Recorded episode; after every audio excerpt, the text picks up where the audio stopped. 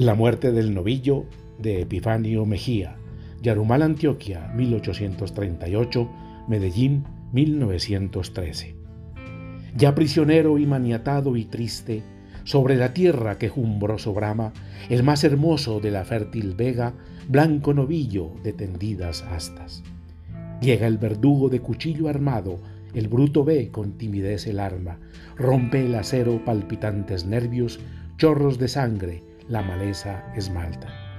Retira el hombre el musculoso brazo, el arma brilla purpurina y blanca, se queja el bruto y forcejeando tiembla, el ojo enturbia y la existencia exhala. Remolineando por el aire, vuelan los negros guales de cabeza calva, fijan el ojo en el extenso llano y al matadero desbandados bajan.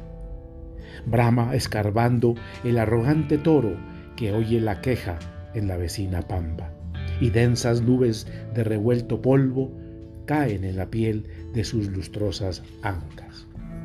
Poblando el valle de bramidos tristes, corre el ganado por las verdes faldas, huele la sangre y el olor a muerte, quejas y gritos de terror le arranca. Los brutos tienen corazón sensible, por eso lloran la común desgracia en ese clamoroso de profundis que todos ellos a los vientos lanzan. Historia de una tórtola de Epifanio Mejía.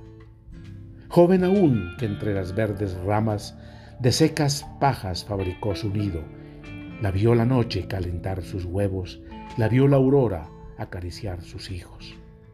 Batió sus alas y cruzó el espacio, buscó alimento en los lejanos riscos. Trajo de frutas la garganta llena y con arrullos despertó a sus hijos. El cazador la contempló dichosa y sin embargo disparó su tiro. Ella, la pobre, en su agonía de muerte, abrió las alas y cubrió a sus hijos.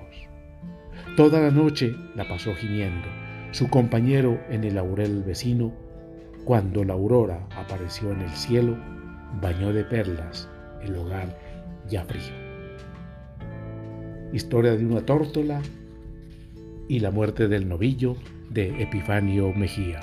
Voz Marco Aurelio Vela Guerrero, Medellín, Colombia, noviembre 29, 2023.